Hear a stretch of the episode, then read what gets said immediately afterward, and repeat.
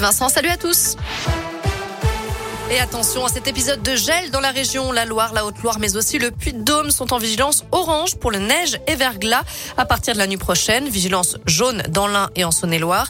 Vous pouvez recevoir, ressortir les doudounes, le bonnet et les gants. Le froid est donc de retour dans la région. Les températures en dessous de zéro sont annoncées en Auvergne-Rhône-Alpes jusqu'à mardi. La préfecture de Saône-et-Loire sévit après le coup de couteau qui avait blessé un gendarme devant un bar du de sud de Mâcon début février.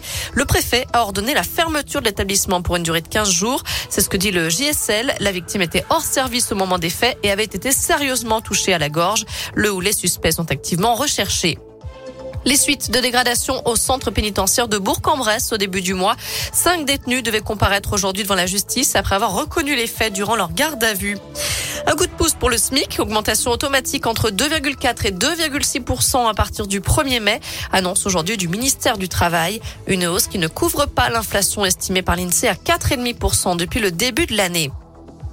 Cinq semaines, jour pour jour, après le début de l'invasion russe, une rencontre serait possible d'ici une ou deux semaines entre les chefs de diplomatie russes et ukrainiens, d'après leur homologue turc. Par ailleurs, la Croix-Rouge se dit prête à diriger les opérations d'évacuation des civils à Mariupol à partir de demain, à condition d'avoir les garanties nécessaires, alors que la Russie a annoncé un cessez-le-feu depuis ce matin 9 heures dans cette ville assiégée depuis plusieurs semaines.